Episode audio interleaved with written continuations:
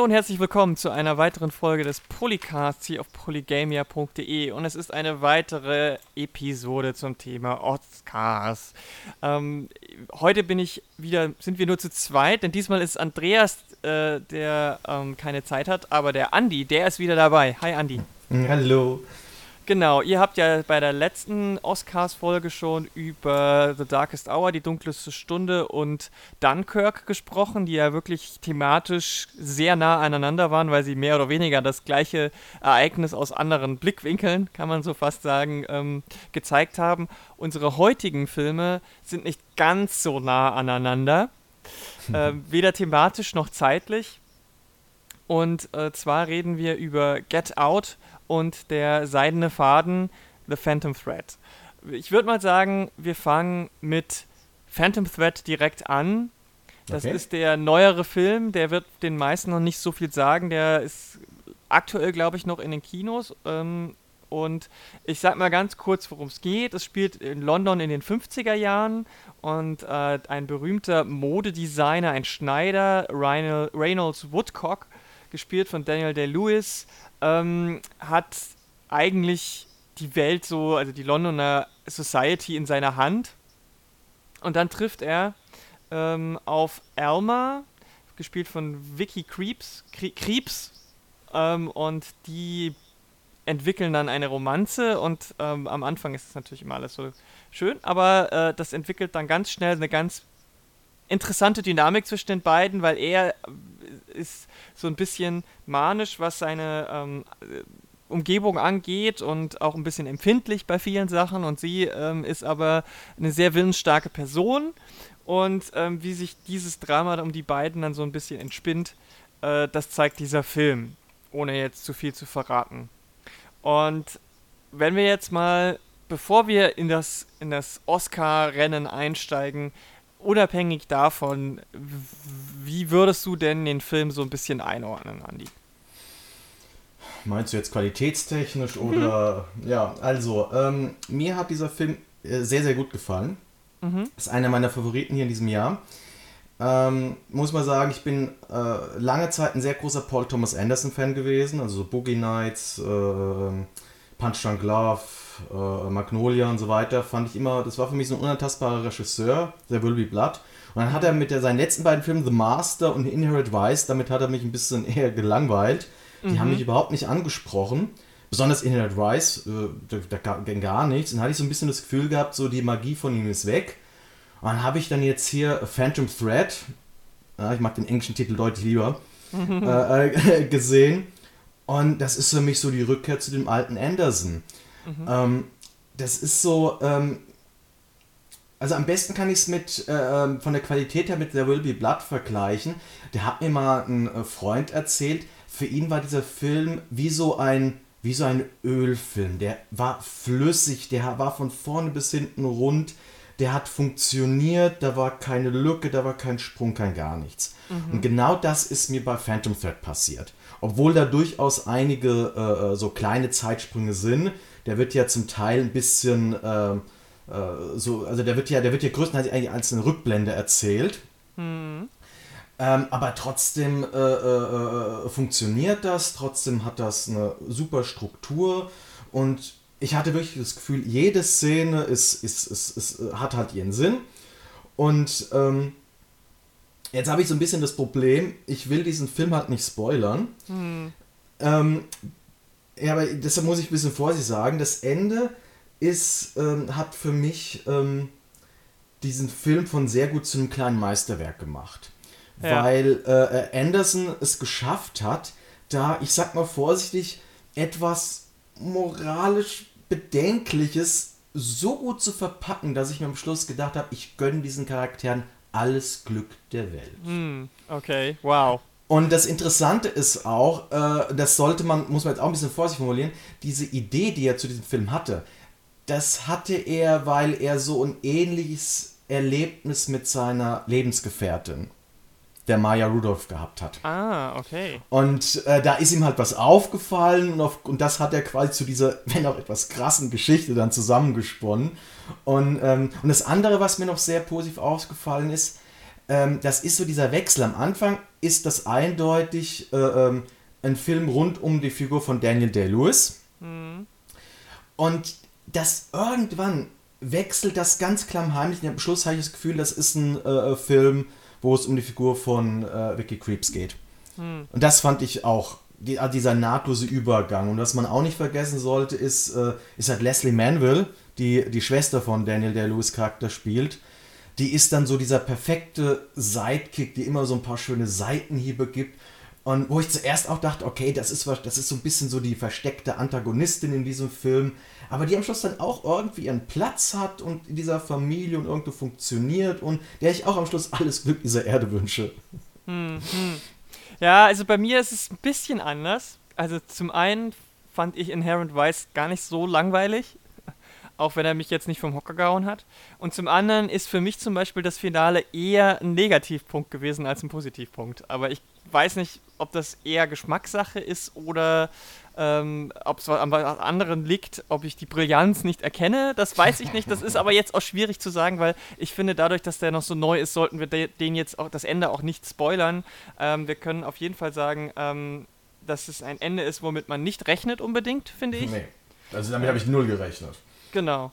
Und äh, dass das Ende auch die ähm, zu, zu Diskussion anregt, sage ich mal. Also da die Leute, die aus dem Kino, Kino rausgehen, die werden von dem Ende bestimmt äh, nicht kalt gelassen und da wird dann bestimmt hinterher diskutiert, ob das so, ob das so passt oder nicht. Ähm, es ist halt moralisch bedenklich, das darf ja. man nicht vergessen. Also das äh, äh, will ich nicht beschönigen. Aber äh, der Grund, weshalb mir der Film so gut gefallen ist, ist, wie Anderson es rüberbringt. Mhm. Und äh, das, ist, das ist seine Regieleistung da drin. Äh, ein anderer hätte das so rübergebracht, dass ich am Schluss gedacht hätte, bäh, ja sondern es ist, wie er das rüberbringt und wie er seine Schauspieler dort machen lässt und ich sag jetzt mal, Twist ist ein bisschen übertrieben, aber so äh, die Szene, wo dann quasi rauskommt, was letztendlich hm. das Ende ist, hm. ähm, das kostet er so schön aus. Und wenn dann noch im Hintergrund mit, dass er quasi was ähnliches mit seiner Lebensgefährtin erlebt hat, das ist dann so, ja, also ich fand, ich habe mich am Schluss sehr wohl gefühlt. Ja, okay. Also was man im Film auf jeden Fall ganz, ganz hoch wieder anrechnen muss, ist dieser enorme akribische Detailgrad, den er hat in, in der Ausstattung und oh, in, ja. in dem ganzen Setup und so weiter. Also das, das ist ein Film, den, der auch wirklich schön anzuschauen ist. Ähm, was so typisch für Anderson ja ist, nochmal. Noch ähm, der, der ja, der sich da auch immer sehr reinbeißt. Ähm, und das, das, das Problem, was ich so ein bisschen hatte, ist dadurch, dass die Figuren so, die waren zwar auch, man sah sehr nah dran, sag ich mal, aber irgendwie hat, haben sie mich emotional nicht mitgenommen. Also vielleicht war deswegen das Ende dann für mich auch nicht so pa passend oder packend, wie es vielleicht hätte sein können. Ähm, also ich hatte immer so eine gewisse Distanz zu diesen Figuren. Ich weiß nicht genau, woran es lag. Ähm, die Performances waren jetzt nicht von Daniel De-Lewis und ähm, von Kriepe waren jetzt nicht so, dass ich sagen würde, das war schlecht gespielt oder nicht ausreichend überzeugend, sondern vielleicht lag es an den Charakteren, die sie gespielt haben. Das kann natürlich auch sein. Da bin ich, da kann, das kann ich jetzt so gar nicht wirklich 100% sagen. Von einmal angucken müsste ich wahrscheinlich noch mindestens ein zweites Mal sehen. Ähm, wenn wir jetzt noch, wenn wir jetzt von, von dem Film selbst so ein bisschen äh, weggehen, ein großes Ding war ja, dass Daniel DeLewis gesagt hat, das ist sein allerletzter Film. Glaubst du ihm das? Glaubst du ihm das? Also ich glaube auf alle Fälle, dass Daniel DeLewis das selbst glaubt. Okay. Ich glaube nicht, dass der uns da was vormacht. Daniel DeLewis ist, soweit ich weiß, niemand. Wenn der ja Schauspieler, dann, äh, äh ähm, dann, dann ist er ja wirklich auch komplett in der Rolle. Dann ist er, während er dreht äh, und auch darüber hinaus, auch zu seiner Familie, ist er diese Figur. Ja, ähm, was ich mir bei Gangs of New York sehr schwierig vorstelle, aber das soll er so durchziehen. Hm. Und das Einzige, was ich mir vorstellen kann, wo uns Danny DeLewis bewusst anlügen könnte, ist, wenn er sich für einen Film vorbereitet, wo er einen alternden Schauspieler spielt, der mit seiner Karriere aufhören möchte. ähm, ich weiß aber nicht, ob er so meta ist. Ähm, und ich weiß auch nicht, ob er sich das irgendwann mal anders überlegt. Ich meine, der Mann ist, glaube ich, jetzt 60 geworden oder wird mhm. gerade 60. Ähm, er wird sich, vielleicht denkt er sich auch wirklich, ich habe genug äh, erreicht, ich habe alles das gemacht, was ich wollte, äh, ich brauche auch nicht mehr Kohle und es kann auch gut sein, dass er in fünf Jahren sagt, mir ist langweilig. Ja. Äh, das, und das würde, da wird auch keiner was dagegen sagen und ähm, ich glaube jedenfalls nicht, dass es irgendein Kalkül ist, dass ich dachte, oh, ich, ich höre jetzt auf und guck mal, was die Leute darauf reagieren. Hm, ja, ich glaube auch, das hat, das hat jemand wie er nicht nötig. Es gibt ja viele, die sagen, äh, ich mache jetzt erstmal keine Filme mehr oder ich nehme jetzt eine Auszeit. Manchmal sogar auch sehr, sehr junge SchauspielerInnen. Ne? Also ich mhm. glaube, äh, äh, die eine, ach, wie hieß die denn jetzt gleich, die hier Hit Girl gespielt hat in, äh, in dieser Comic-Verfilmung, die hat irgendwie vor einem Jahr gesagt oder vor zwei Jahren gesagt, sie macht jetzt erstmal Pause und ein Jahr später ist sie dann wieder eingestiegen. Ähm, ich kenne das andere Beispiel ist der, äh, ähm, der Joffrey aus Game of Thrones, der Schauspieler. Ja, genau. Der hat gesagt, dass er nicht mehr schauspielern möchte. Also das gibt's durchaus. Ja. Gut, aber das lag vielleicht auch daran, dass die Rolle mit so viel Negativ, also der hat ja auf offener Straße sogar Beschimpfungen und so weiter bekommen für diese Rolle, weil sie die, die Figur nicht von dem Charakter trennen konnten. Ähnlich wie die, wie die Schauspielerin der Ehefrau aus Breaking Bad. Ja, aber dann würde ich doch eher, eher dann denken als Schauspieler, dann mache ich mal was anderes, damit die Leute auch sehen, dass ich auch anders sein kann. Mhm. Weil so wird er das jetzt gar nicht losbekommen. Ja. Wahrscheinlich erstmal nicht. Ich meine, der ist auch noch so jung, der, vielleicht will er auch erstmal studieren, ne? Also. Ja, vielleicht. Also der hat, der, ich weiß halt nur, der hat halt gesagt, er will, er wird nicht mehr Schauspielern wollen. Ja. Weil was? er meint, es macht auch Jüngere. Ja, ich meine, auch, auch da, er ist so jung, der hat, kann auch noch zehn andere Karrieren einschlagen. Daniel DeLuis mit 60 wird wahrscheinlich jetzt äh, die Filmbranche nicht komplett verlassen, wenn er nochmal irgendwas machen wird, außer, also ich glaube nicht, dass er Profi-Golfer wird oder sowas. Ähm, es wäre halt interessant zu wissen, ob er äh, Ambitionen oder ob er geheime Ambitionen hat, Regie zu führen, was ja sehr äh. viele Schauspieler in irgendeinem Alter mal machen. Ähm, und keine Ahnung, ob er das könnte, aber mhm. ich glaube, ich glaube, das wird er nicht, weil er ist da, er ist schon sehr selbstkritisch. Das hat man bei der äh, ähm, Oscar-Verleihung gesehen, wo er für Lincoln gewonnen hat, wo er dann äh, scherzhaft meinte, er war froh, dass er Spielberg davon überzeugen zu können, dass es kein Musical wird. ja. Und das war halt ein Seitenhieb auf den Film Nein. Ja. ja. Und ähm, ich denke einfach mal, äh, ich denke einfach mal, der sieht momentan für sich nicht, was er jetzt noch erreichen könnte, was er noch nicht erreicht hat. Und hm. ja. Ja, aber glaubst du, dass das irgendwie jetzt in irgendeiner Weise Vor- oder Nachteile für seine, für, für, für, den, für die Oscars hat?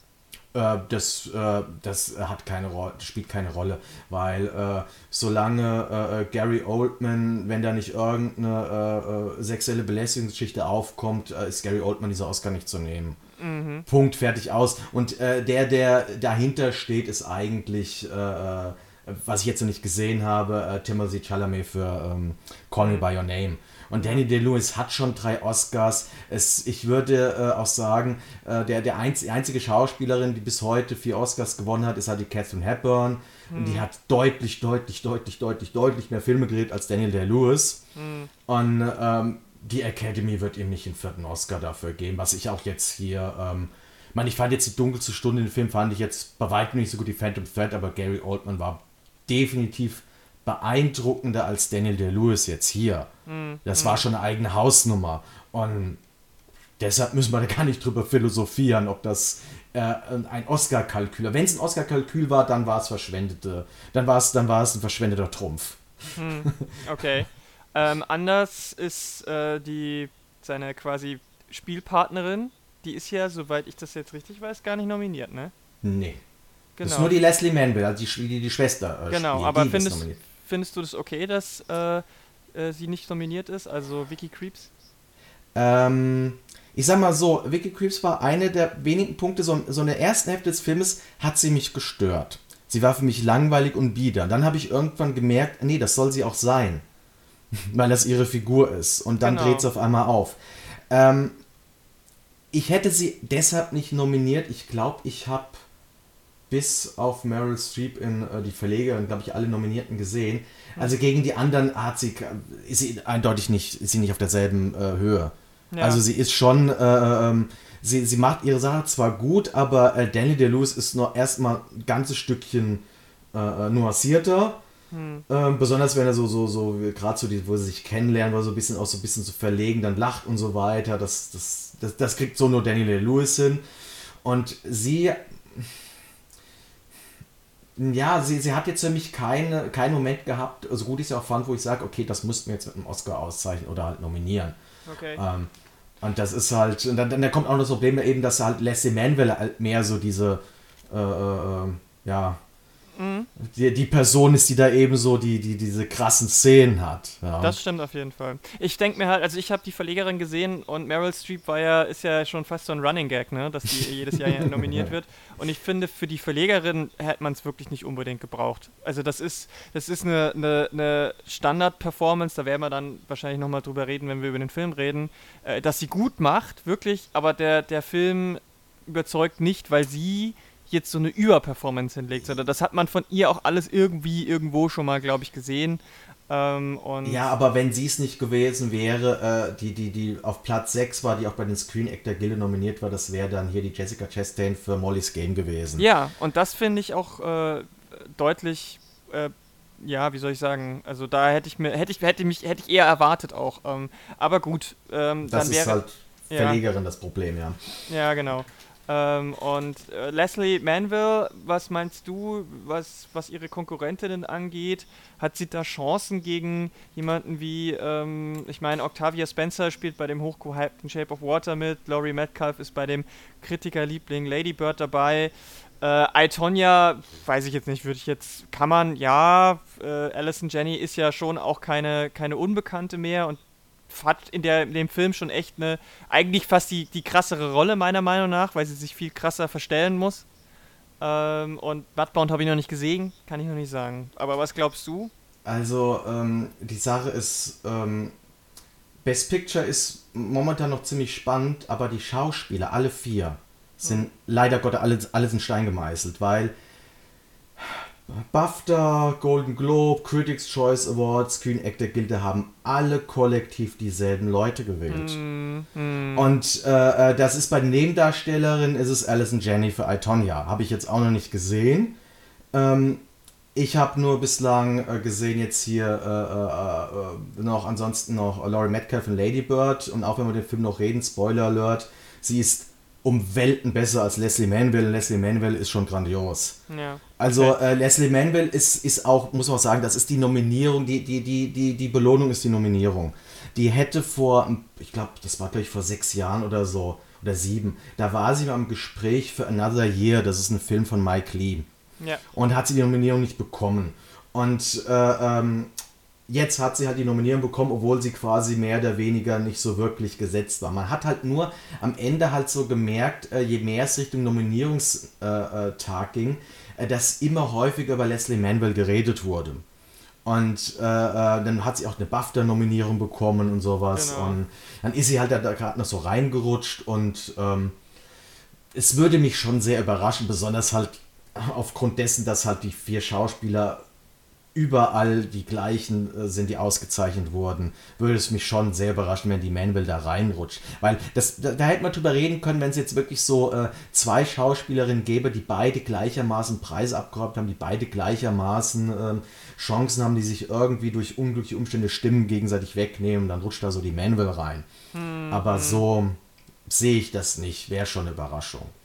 Ja, ja, ich glaube auch, dass dazu ist das Jahr zu, da ist die Konkurrenz zu stark und das, äh, die vorigen Vo Voten sind auch wirklich zu eindeutig, ja. dass, dass, sie da eine Chance hatte. Also da hat sie vielleicht auch einfach Pech, dass es dieses Jahr so ist, aber das ist ja bei vielen anderen großen Stars auch so. Und das aber, Ding es ist, könnte, aber es könnte ein, ein Sprungbrett für sie sein, ja. Äh, wenn sie mal eine Rolle hat, äh, wo, dann, äh, äh, wo sie dann mehr im Rampenlicht ist, dass die Leute sagen, ja, äh, geben wir auch, auch wegen Phantom Threat.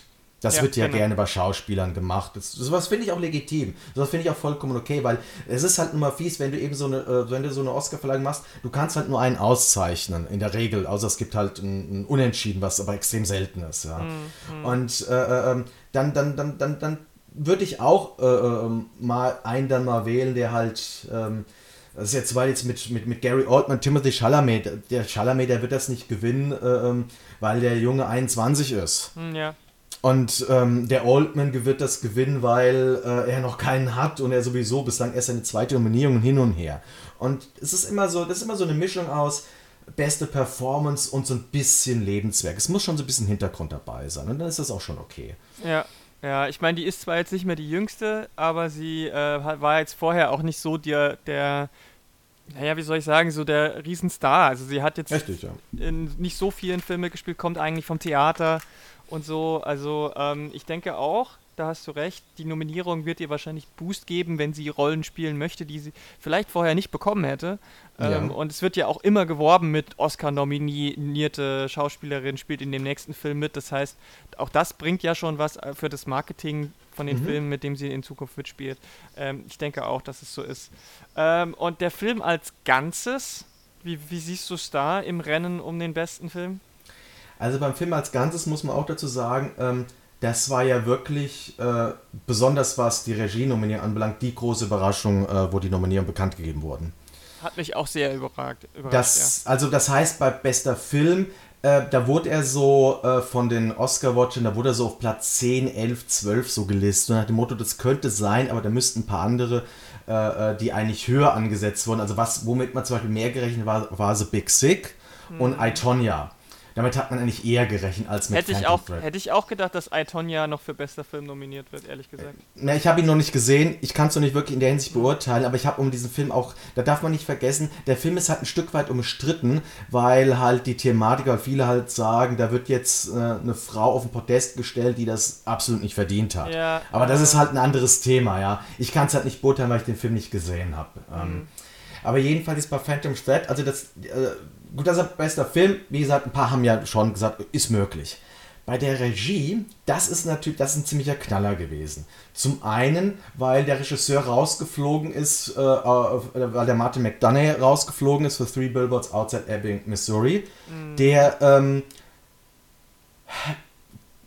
Moment, ja, ich, will nicht zu viel sagen, aber der, der, der, der Film könnte es trotzdem packen, ja, als bester Film. Ähm, und dann ist halt schon krass, dass eben dann der Regisseur dafür nicht mal nominiert wird. Mhm. Und dass dafür jetzt halt Paul Thomas Anderson, und das ist jetzt das nächste Skurrile, der Mann war bislang nur einmal als Regisseur nominiert. Echt? Ja, nur für There Will Be Blood. Das ist, der, der wurde immer übergangen. Und mhm. äh, ähm, dass er jetzt quasi dieser Überraschungskandidat ist. Und da kommen wir äh, zu einer Anekdote, die ich gehört habe, äh, äh, über einen ähm, Pod, also nicht Podcast, sondern YouTube-Video, wo mehrere Oscar-Blocker äh, miteinander geredet haben.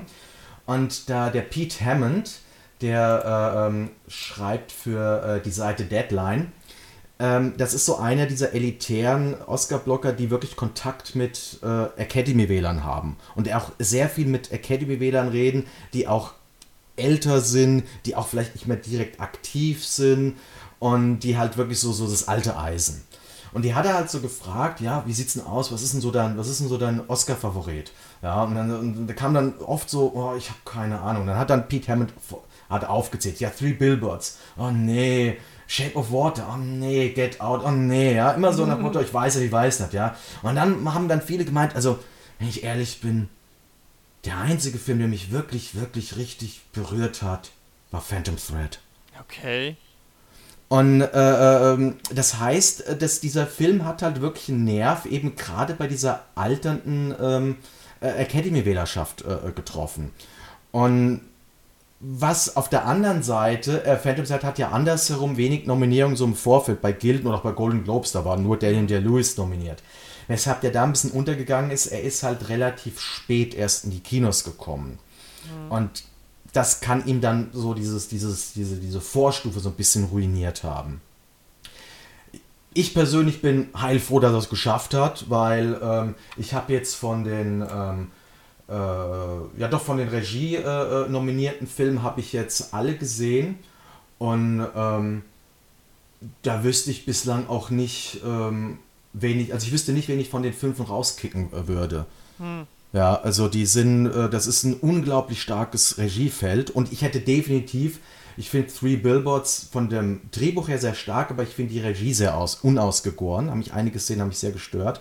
Mhm. Und deshalb finde ich es auch, äh, deshalb finde ich es auch okay, dass der Martin McDonough ist ein guter Autor, aber meine Regie, da muss er nochmal noch, nachsitzen. Okay, okay. das ist meine Meinung. Also, äh, was man auf jeden Fall sagen kann, ist, dass die Regie von äh, der Seidene Faden definitiv absolut stimmig ist. Also, ja. äh, dass da macht man ja. Äh, Paul Thomas Anderson einfach auch nichts vor. Ne? Also, der, der ist da, der hat da einen Blick dafür, der hat dann äh, ein Händchen dafür, der weiß genau, was er wie, in welche Reihenfolge und wie machen muss, damit das auch funktioniert. Äh, deswegen finde ich die Nominierung bei Regie tatsächlich auch voll in Ordnung. Bei bester Film hätte ich sie nicht mehr reingenommen, ehrlich gesagt. Dazu ähm, war mir dann das Ganze an sich auch nicht, ja, irgendwie ich finde sowieso, dass äh, seit sie jetzt diese Öffnung haben, dass man so viele Filme für bester Film mhm. nominieren kann, nominieren sie meiner Meinung nach auch einfach viel zu viele. ähm, ich finde, man, man kann da auch einfach mal sagen, okay, der muss jetzt da nicht mit rein. So krass toll war der Film als Ganzes jetzt im Vergleich zu einigen anderen, die da auch in der Liste drin stehen, weder von der Thematik noch von, von der Machart oder sonst irgendwas. Es ist ein guter Film, ja, auf jeden Fall. Aber ist es, ist es im Vergleich zu anderen Filmen so überragend, dass man da ihn als bester Film nominieren muss? Würde ich fast sagen, nicht unbedingt. Also hätte ich jetzt auch nicht schlimm gefunden, wenn er nicht in dieser Liste wäre und sie nur neun Filme nominiert hätten, ehrlich gesagt. Ja, du meinst acht dann. Sie haben dann äh, neun Filme nominiert. Ja. ja, ja.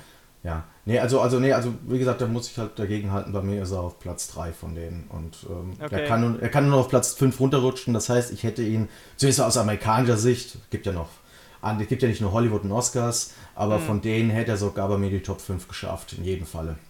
Ja, okay.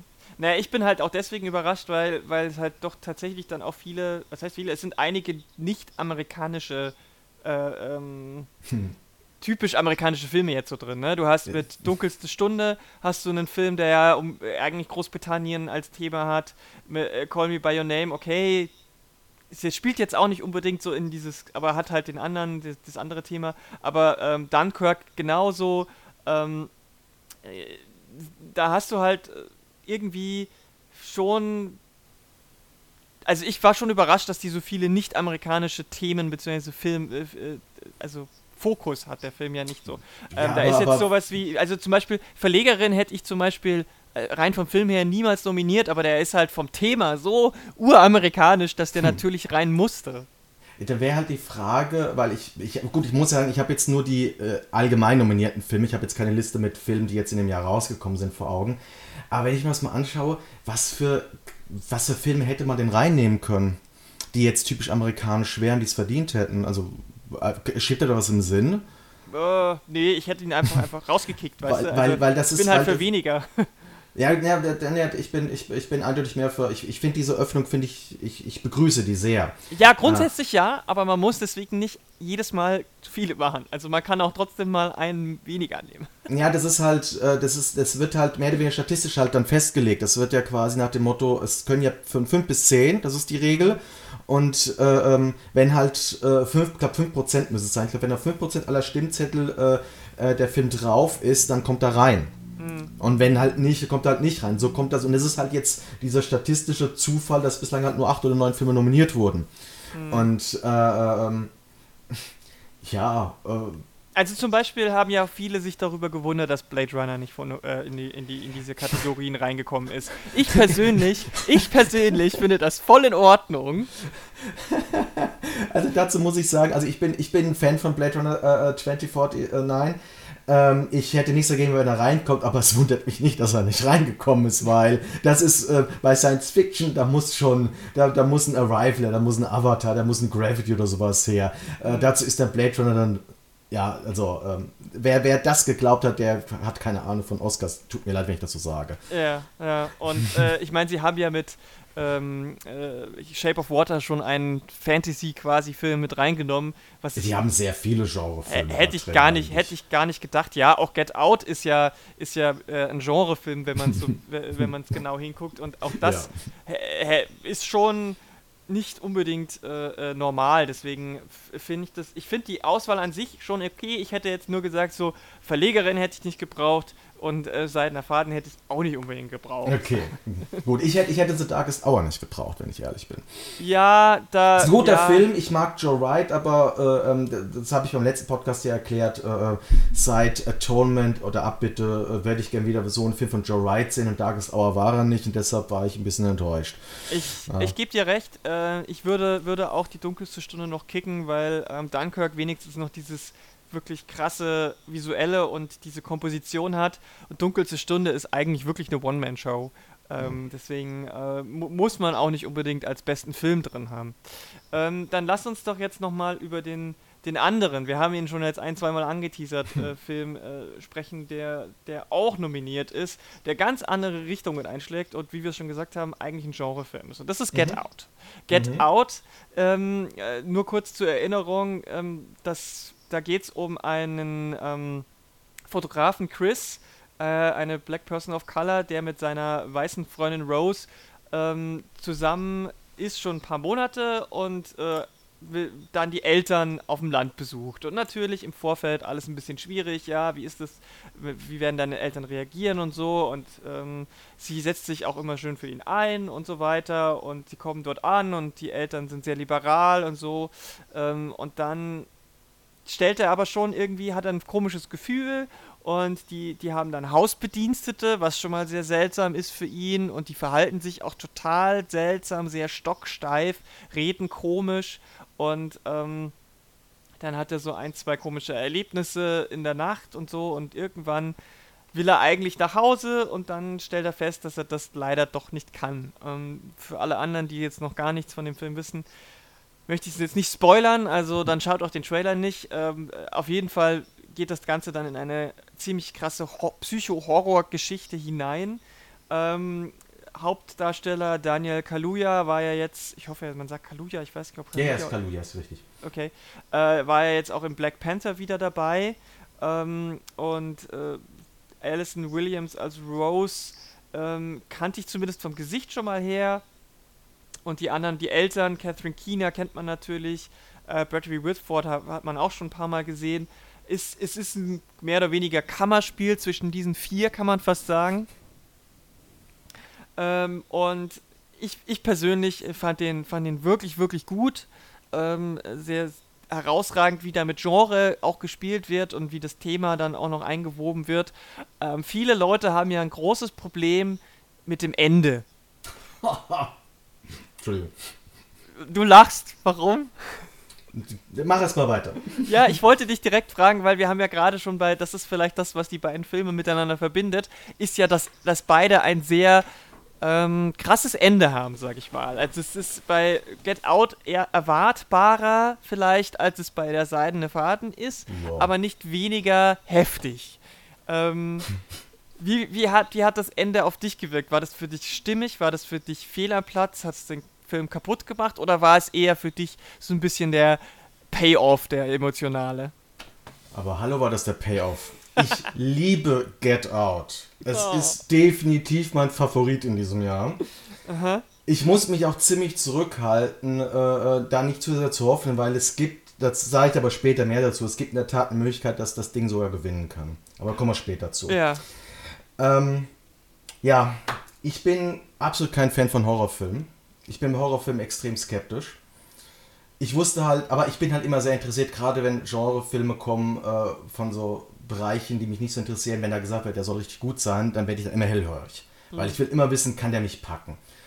Und Get Out ist so eine geile Genremischung, kreuz und quer. Das ist, das ist eine perfekte, also nicht perfekt ist ein falsches Wort, das ist eine grandiose Komödie, das ist ein grandioses Drama, ein grandioser Thriller, Horror. Äh, äh, Jordan Peele hat ja selbst gescherzt, Dokumentarfilm. ähm, ähm, allein, allein dieses, dieses Zusammenspiel, so, so wie, wie, wie der Hauptcharakter von, von Daniel Kaluuya gespielt wird, was der da für Sätze an den Kopf geknallt bekommt, so nach dem Motto, ja, wenn Obama drittes Mal angetreten wäre, hätte ich den gewählt, ja. ja. Äh, ähm, oder wie sie da am Anfang äh, dahin fahren, von der Polizei eingehalten werden. Oh, ja. Und der Polizist untersucht ihn, obwohl er gar nicht am Steuer saß. Ja. Und, und er, für ihn ist das alles selbstverständlich. Und das ist so, das ist so ein, ein Schlag in die Fresse für jeden Weißen nach dem anderen. Ja. Und ähm, der Film wird ja auch sehr unterschiedlich aufgefasst. Die Weißen, äh, die, äh, die, nehmen den sehr ernst, machen sich Gedanken, versuchen sie reflektieren, denken so, oh ja, da habe ich noch gar nicht so nachgedacht und irgendwann haben sie ja recht. Und die Schwarzen lachen sich kaputt. Die lachen sich einen nach dem anderen kaputt. Und ähm, dass, dass, dass, dass, dass dieser Film so oft von, von einer Note zur anderen springt, der ist, der ist mal lustig, im nächsten Moment ist der hochdramatisch. Ja. Und ähm, ich will von der Geschichte auch nicht viel erzählen, aber man kann ja schon sagen, also für mich hatte dieser Film so zwei Twists ja. gehabt. Und der erste Twist, das ist das Einzige, was mich ein bisschen gestört hat, weil das war mir so, ach nee, das läuft jetzt darauf hinaus. Also es Mhm. hat jetzt was mit der Rose zu tun. Ja. Und der zweite Twist, so was da in dem Städtchen eigentlich passiert, der ist so absurd, der ist so überzogen bizarr. Ich habe mich weggeschmissen vor Lachen. Ja. Das ist so unglaublich und, und trotzdem funktioniert dieser Film. Ja. Und das Ende, also das Ende, Ende, Ende, das war ja ursprünglich nicht so geplant. Es Ach war so? nach dem Motto, nein, nein, es war äh, ab, ab, ab einem bestimmten Punkt denkt man sich ja, okay, das läuft jetzt darauf hinaus. Mhm. Und äh, ursprünglich sollte es auch darauf hinauslaufen.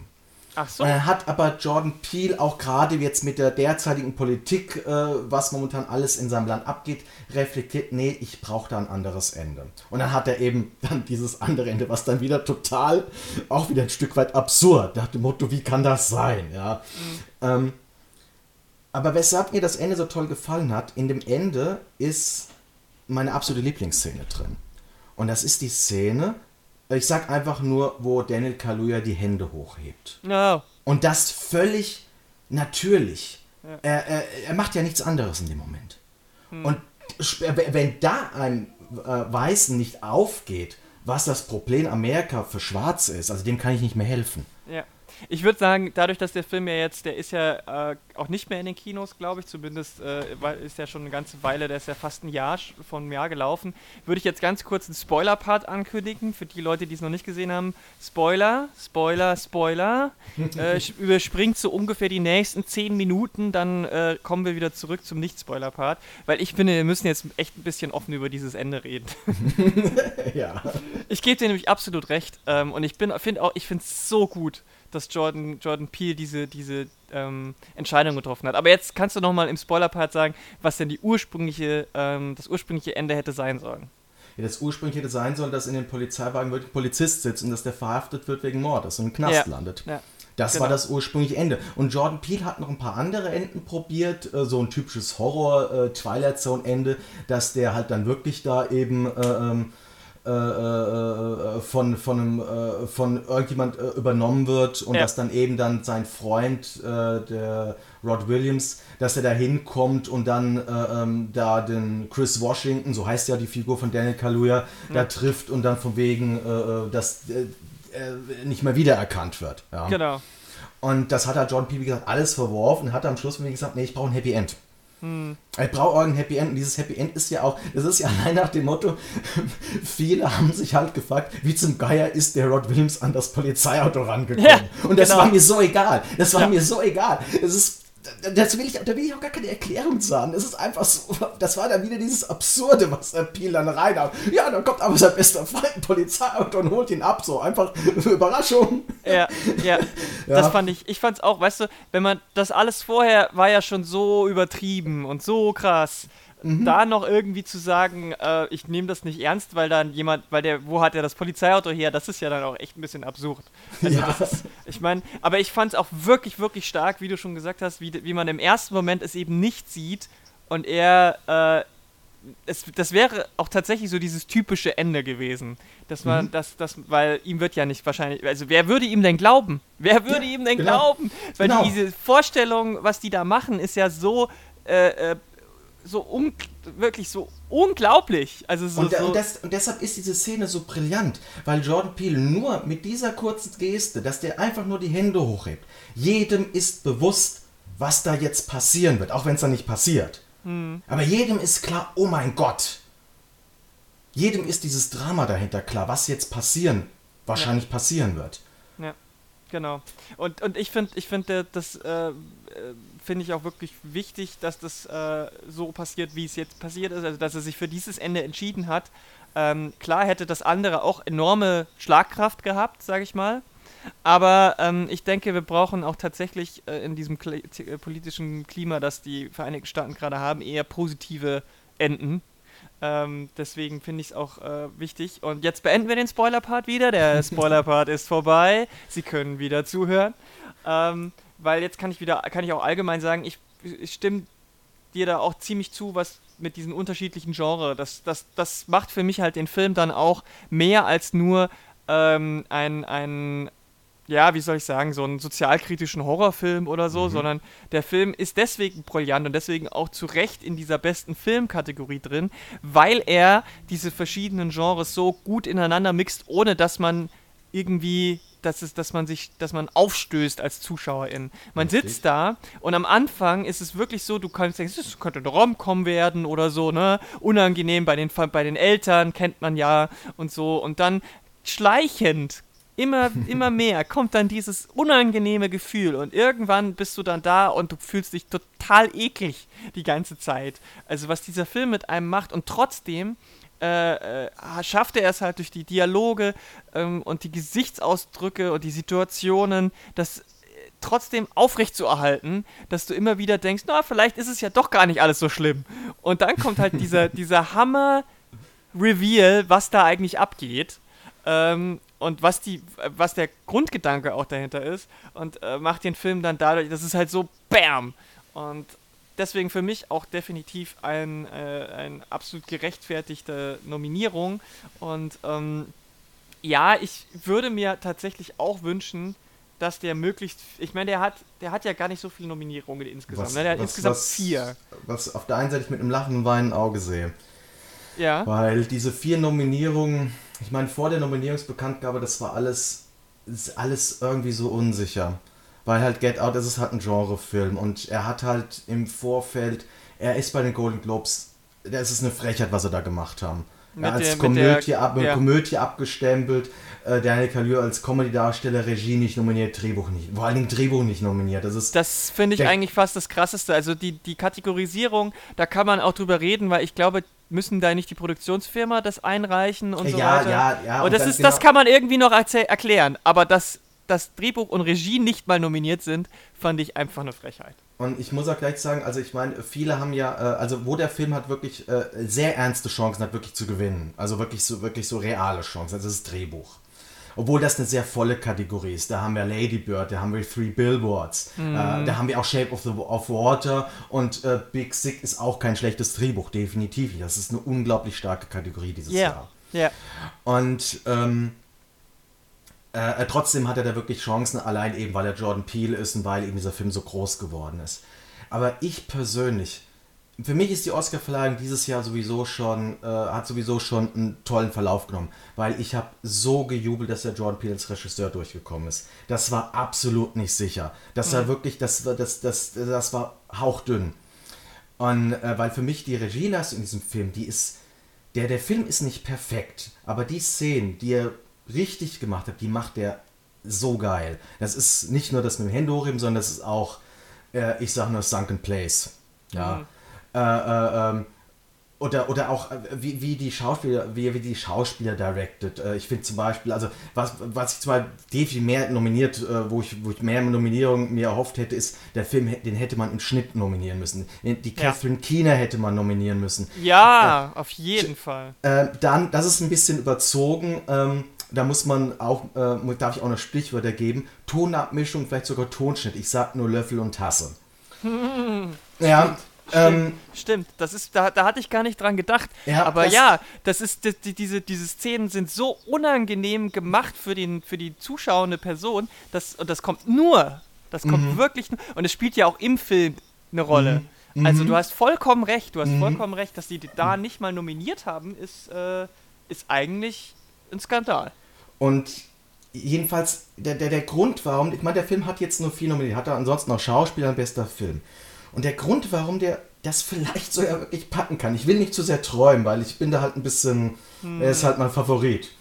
Ähm, dieses, dieses Neuner-Feld, das ist so ein ungewöhnliches Feld. Äh, da passt bei keinem Film, also ich kann die Leute, ich habe ja vorhin bei Phantom Set erzählt, dass viele ältere Academy-Wähler Probleme hatten, da einen Lieblingsfilm zu nennen. Mhm. Weil sich nichts wirklich so richtig anfühlt, aus Sicht der Academy. Also das, das, was ich jetzt sage, ist alles aus Sicht der Academy. Ich persönlich finde Filme, viele Filme brillant. Aber mhm. aus Sicht der Academy fühlt sich da nichts wirklich wie so ein Oscar-Film an. Ja, ja, die sind alle sehr ungewöhnlich und, und unangenehm, äh, äh also das ist unangenehm für sie, für die im Sinn von klassisch. Ja. Hollywood ja. ist da halt keiner dabei. Fast. Ich, fast. ich habe ich hab jetzt hier zuletzt Shape of Water gesehen, habe gedacht, hm, also ich, ich weiß nicht. Irgendwas. Äh, das, das, das, das ist kein Oscar-Film. Mich wundert es auch ein bisschen sogar, äh, dass der Guillermo del Toro, der wird, der wird wohl gewinnen, weil der hat inzwischen ja alle Regiepreise gewonnen. Ja. Aber selbst das wundert mich, dass der da so, so dieser krasse Frontrunner ist in diesem hm. Film. Hätte ich auch nie gedacht, dass das. Und, und, und dann Three Billboards ist halt mit diesem, mit diesem umstrittenen, mit dieser umstrittenen Tonfall am Ende. Mhm. Äh, ich persönlich, äh, ich persönlich weiß, was der McDonough damit sagen will. Aber ich weiß auch, dass viele Academy-Wähler das nicht so sehen. Und der Three Billboards, der, der könnte halt in die Falle tappen, die La La Land getappt ist. Wenn jetzt nur äh, ähm, äh, es, wird ja, es wird ja nicht gewählt, bester Film, dass jeder seinen Favoriten gibt und dann wird halt geguckt, wer hat die meisten Stimmen, sondern es macht jeder eine Rangreihenfolge. Ja. Und dann wird halt äh, geguckt, der Film, der die wenigsten ersten Plätze hat, der fliegt raus und dann wird auf den Stimmzetteln wird halt der zweitplatzierte Film genommen, wird auf den Stapeln von den Erstplatzierten gelegt. Mhm. Und sobald dann ein Film 50% aller Stimmen hat, ist das der Sieger. Mhm. Und das ist was völlig anderes. Das ist der Grund, weshalb letztes Jahr La La Land wahrscheinlich gewonnen hat. Das ist der Grund, weshalb vorletztes Jahr The Revenant wahrscheinlich nicht gewonnen hat. Äh, ähm, dass quasi eben Filme, die halt eben spalten, äh, haben hier ein viel größeres Problem. Und Three Billboards ist der Film eigentlich, ja. der am meisten spaltet von den absolut, ganzen. Absolut, absolut. Und äh, ähm, und andersrum kann man halt so argumentieren, dass Dunkirk da so ein bisschen reinrutschen könnte. Habe ich beim letzten Podcast so dieses Beispiel gebracht, wenn The Darkest Hour, die Leute die Darkest Hour als Erstplatzierte haben und Darkest Hour wird nicht weit kommen, dann wird er durchgestrichen und viele Darkest Hour-Wähler werden sicherlich auch Dunkirk mögen. Und dann wird Dunkirk sehr viele Stimmen bekommen von den mhm. Leuten, die Darkest Hour besser fanden. Ja, ja? Kann, kann sein. Und, äh, äh und wie gesagt, deshalb gibt es da keinen richtigen Frontrunner. Das ist das eine. Das nächste ist, ähm, Get Out ist halt im Februar schon rausgekommen. Und es gibt, glaube ich, bislang nur einen, oder zumindest war es der letzte Film, der im Februar in den Kinos rausgekommen ist und dann im nächsten Jahr den Oscar gewonnen hat, ist das Schweigende Lämmer. Hm. Naja, ein ja? Genrefilm irgendwo. So, also. Und er auch, aber sogar noch ein Stückchen krasser als Get Out. Ja. Äh, wäre eine deutlich größere Anomalie. Und äh, äh ähm, und das Argument ist halt äh, von einigen Oscar-Bloggern, der Film ist schon so weit gekommen und die Stimmen verstummen nicht.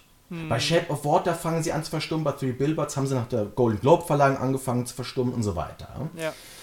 Und äh, dann Get Out ist halt der Film, der vom sozialkritischen her den, den Nerv trifft, den hm. die Academy momentan auch sehr gerne geht. Ja, anders als und es halt bei Three Billboards ist, der, der, der ja ein ähnliches Thema irgendwo auch in sich drin hat, aber natürlich ganz anders. Also ganz da ist anders. Get Out ja, ja. viel, viel, viel pointierter und viel, ja. viel klarer in seiner Aussage. Was die, ähm, was man als auf, von unserer Seite kann man natürlich sagen, ja, es ist schöner, wenn ein Film differenzierter an der Sache rangeht, aber du hast es ganz richtig gesagt. Hollywood mag wahrscheinlich eher die klaren Aussagen. Und da, ja. da, da, da sticht Get, Get Out äh, ähm, Three Billboards auf jeden Fall.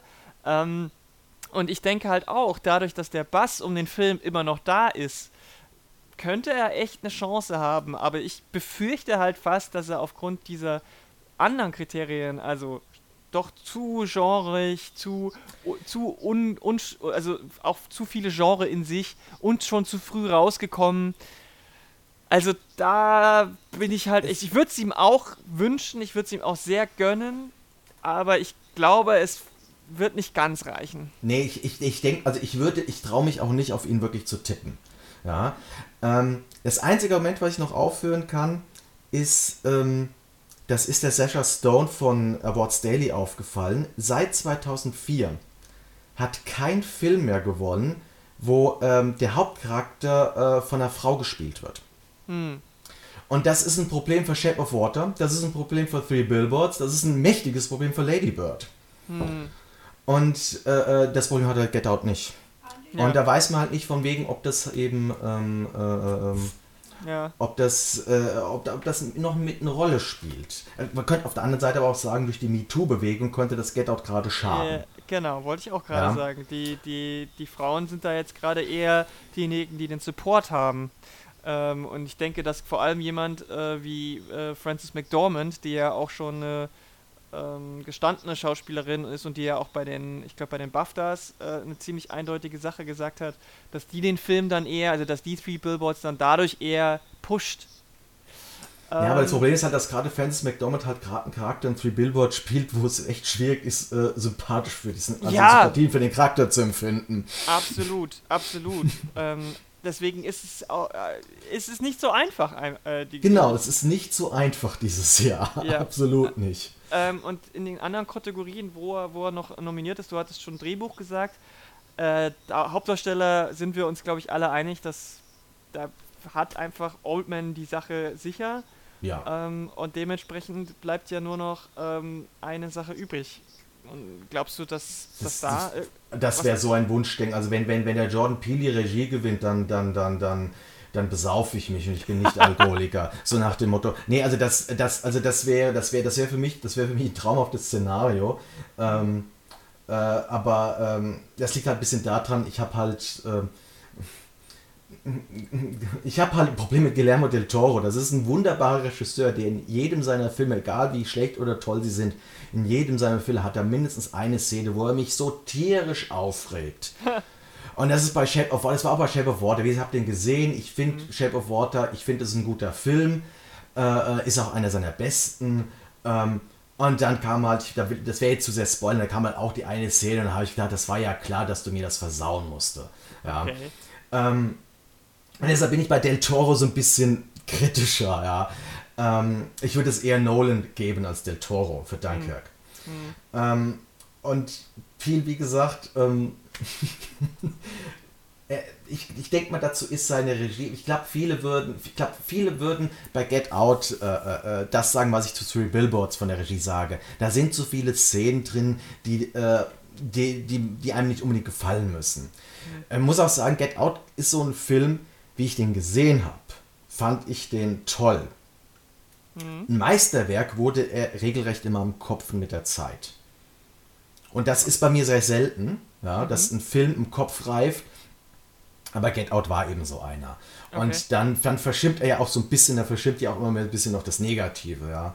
Und äh, wenn dann eben andere Leute dann diesen Film dann nochmal sehen, bevor sie wählen, dann, dass die Ungereimtheiten äh, äh, dann darauf stoßen und ähm, oder dann dem Film auch noch ein bisschen äh, Plagiatismus vorwerfen mit äh, Stepford Fi- äh, Wives. Äh, ähm, das ist ja auch so ein Thema noch. Ähm, Nee, also ich, es, wie gesagt, es wäre eine, wär eine Riesenüberraschung, wenn der das, wenn der die Regie gewinnt. Wenn, Ja. wenn, wenn, sie, wenn sie diesen Film auszeichnen wollen. Ja. Und das ist halt, das ist halt so dieses, äh, weshalb er beim Drehbuch eigentlich die Chancen hat. Get Out ist von diesen äh, äh, neuen Filmen, glaube ich, schon einer, wo viele Academy-Wähler sagen, ich möchte, dass dieser Film irgendeinen Oscar gewinnt. Mir ist jetzt Ja. erstmal egal welcher. Und dann ist das Drehbuch das gefundene Fressen. Genau, das sehe ich auch so. Ich glaube, am meisten Chancen hat der Film tatsächlich beim Drehbuch und das wäre für mich auch voll in Ordnung. Also ich meine, Jordan Peele hat ja auch das einfach ein starkes Drehbuch geschrieben Ja. und äh, wenn er den dafür bekommt, ähm, dann, dann, dann würde ich sagen, absolut. Ähm, Die anderen Aber- beiden hat er natürlich genauso verdient, äh, hat aber einfach nicht die gleichen Chancen. Ja. Ja, und das ist, kann aber, wie gesagt, es kann aber auch gut sein, äh, damit äh, muss man, müssen wir auf alle Fälle rechnen. Es kann sein, dass das äh, ein kleiner Three Billboards Durchmarsch wird. Äh, es, sind, es sind ja, wie gesagt, es sind ja zwei kleine Filme drin, denen man so sehr gönnt, dass die was gewinnen. Das ist Get Out und das ist Lady Bird. Und es kann, es ist, das Szenario ist sehr, äh, äh, ich würde fast sogar sagen 50-50, dass die beide wirklich leer ausgehen. Weil es halt wirklich so eng und so diffus dieses Jahr einfach ist. Und mir- und man weiß halt nicht, äh, das Problem ist halt auch, äh, äh, dieser, dieser Vorbote für äh, das die Drehbuch-Oscar, das ist die Writer-Gilde. Ja. Und äh, dort hat jetzt zwar Get Out gewonnen, Eben. im Originaldrehbuch, aber Three Billboards war nicht nominiert, weil äh, die Gilde sehr strenge Richtlinien hat, welche Filme nominiert werden dürfen. Und da fallen immer welche weg. Meistens hat es das damit zu tun, dass die Autoren nicht äh, der Gilde angehören. Ach so. Ja, T- Tarant Filme von Quentin Tarantino sind nie bei der Guild nominiert zum Beispiel. Oder, äh, Film oder äh, animierte Filme grundsätzlich, schließen die grundsätzlich aus. Und deshalb war Martin McDonough nicht nominiert. Und deshalb ist das halt so diese Unbekannte. Ja. Okay, okay. Was mir halt, was mir halt auf der anderen Seite auf, meine, er hat jetzt, Three Billboard hat jetzt sehr krass bei den BAFTAs abgeräumt. Also bester Film und bester britischer Film, das hat bislang nur The King's Speech geschafft. Das ist nicht, das ist sehr selten. Ähm, Und er hat aber auch Drehbuch und Franz McDormand und Sam Rockwell haben dort gewonnen. Und, äh, äh, und halt Golden Globe hat er ziemlich abgeräumt, aber es könnte halt einfach sein, äh, dass Three Billboards einen Nerv gerade bei den Europäern getroffen hat. BAFTA ja. ist Englisch, Golden Globe ist europäisch, darf man ja. nie vergessen dabei. Mhm. Und dass, dass die deshalb so gut weggekommen ist. Ansonsten hat Three Billboards gar nicht mal so sehr. Der hat halt bei den, bei den Schauspielen, das Screen Actor hat er abgeräumt. Ansonsten mhm. glaube ich gar nichts. Nee, Drehbuch nicht, Regie nicht, äh, Producer Guild Award gegen Shape of Water, nee. Also, ja. ähm, da war, Hollywood da war Shape of Water auf jeden Fall deutlich vorweg, was das angeht. Ne? Ja, aber Shape of Water hat halt diese, dieses Päckchen zu tragen, der hat halt nicht das die nominieren für das Schauspielerensemble ja. bei der Screen Actor Gilde und diese Statistik muss hier irgendwann mal fallen. Nur äh, wann? Ja. La La Land war dafür ja bestimmt. Für eine Minute war es auch Wahrheit. Ja. Aber nur für eine, eine Minute. Nur für ähm, eine Minute. Ich, äh, weil wir wahrscheinlich über Lady Bird nicht mehr vorher sprechen können, würde ich das jetzt äh, zumindest noch mal kurz mit reinnehmen. Okay. Ähm, also nicht als Film, sondern ähm, bei den Chancen jetzt von Get Out, weil du es gerade schon angesprochen hattest, dass die beiden so ein bisschen die, die kleinen äh, äh sind, die gegen die Großen äh, antreten müssen wir haben jetzt bei den ganzen Boni und Mali haben wir ja auch äh, äh, gesprochen, ja, Frau, Mann, Schwarz, Weiß und äh, so weiter. Nun ist ja mit äh, Greta Gerwig eine der wenigen Frauen nominiert. Sowohl beim, also, also beim Drehbuch ist sie ja nicht ganz alleine, da ist mit Emily V. Gordon ja zumindest noch zur Hälfte eine, eine Frau dabei, aber ähm, bei äh, Regie äh, ist sie mal wieder die einzige. Und glaubst du, dass das ihr irgendwie einen Bonus geben könnte? Also, also sowohl hab, bei Regie als auch bei den anderen Kategorien wie Film oder Drehbuch? Also ich habe ja schon Lady Bird gesehen, iTunes Amerika sei Dank. Mhm. Ähm, Lady Bird kann ich auch sagen, also wenn, wir jetzt über Lady Bird kurz reden, dann haben wir meine drei Favoriten. Das sind wirklich äh, Phantom Thread, Lady Bird, Get Out, das sind die Filme, da würde ich jubeln, wenn sie gewinnen würden. Okay. Äh, äh, das ist ein sehr stimmiger Film der äh, so eine nur also wenn man so die Synopsis so durchliest, denkt man sich, was ist daran so besonders? Das haben schon hunderttausende Indie-Filme zuvor gebracht. Mhm. Wenn man diesen Film äh, sich anschaut, der hat eine unendliche Natürlichkeit.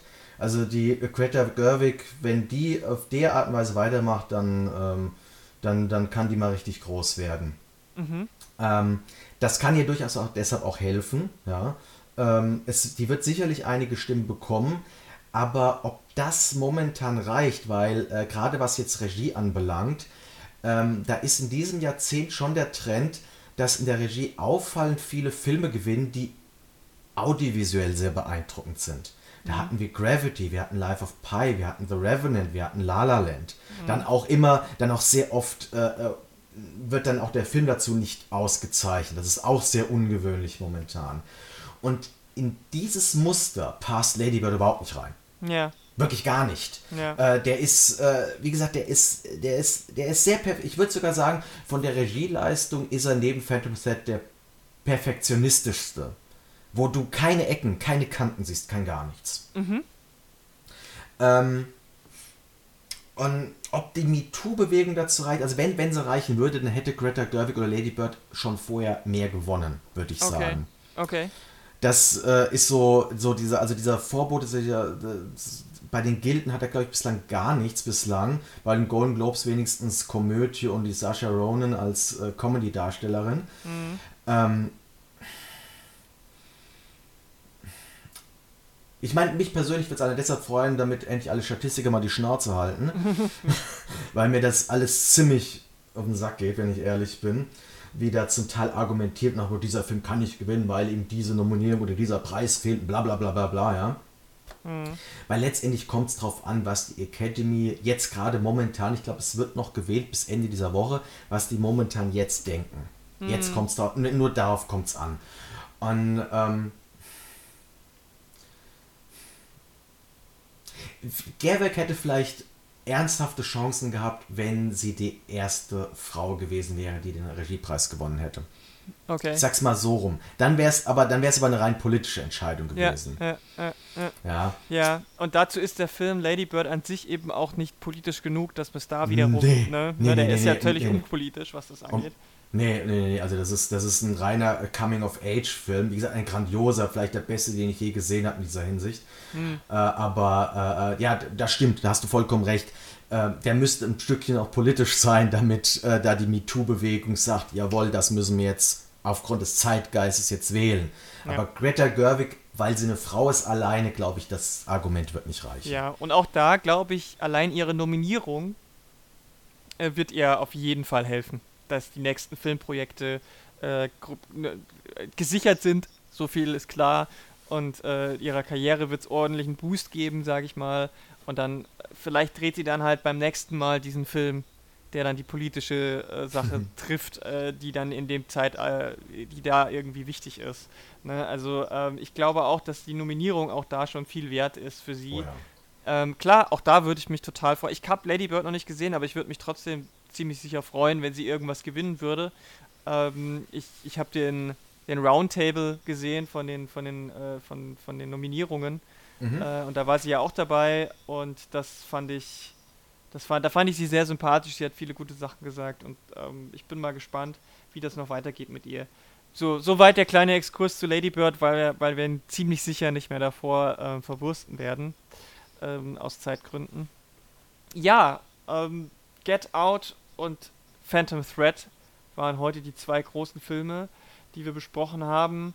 Äh, zwei Filme, die auf den ersten Blick sehr unterschiedlich sind, die aber aufgrund ihrer, ähm, ihres letzten Viertels durchaus beide sehr kontrovers diskutiert werden können ähm, und dann doch wieder irgendwas gemeinsam haben. Ihr hm. habt jetzt unsere Meinung dazu gehört, sowohl zu den einzelnen Filmen als auch zu den äh, Oscar-Gewinneinschätzungen. Vielleicht wollt ihr uns ja jetzt mal mitteilen, wenn ihr die beiden Filme schon gesehen habt, was ihr davon haltet und was die Oscar-Chancen der beiden sind.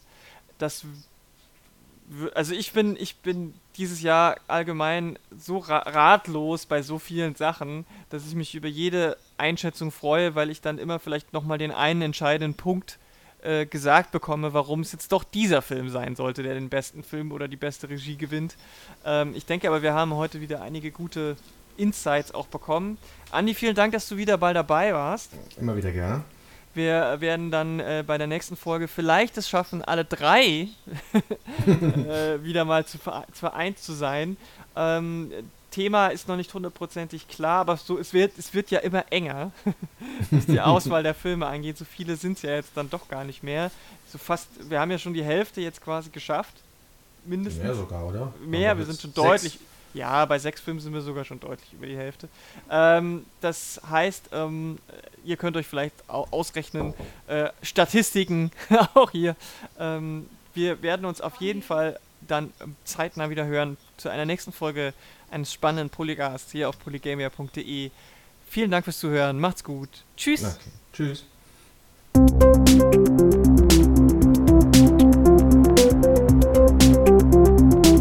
Polycast.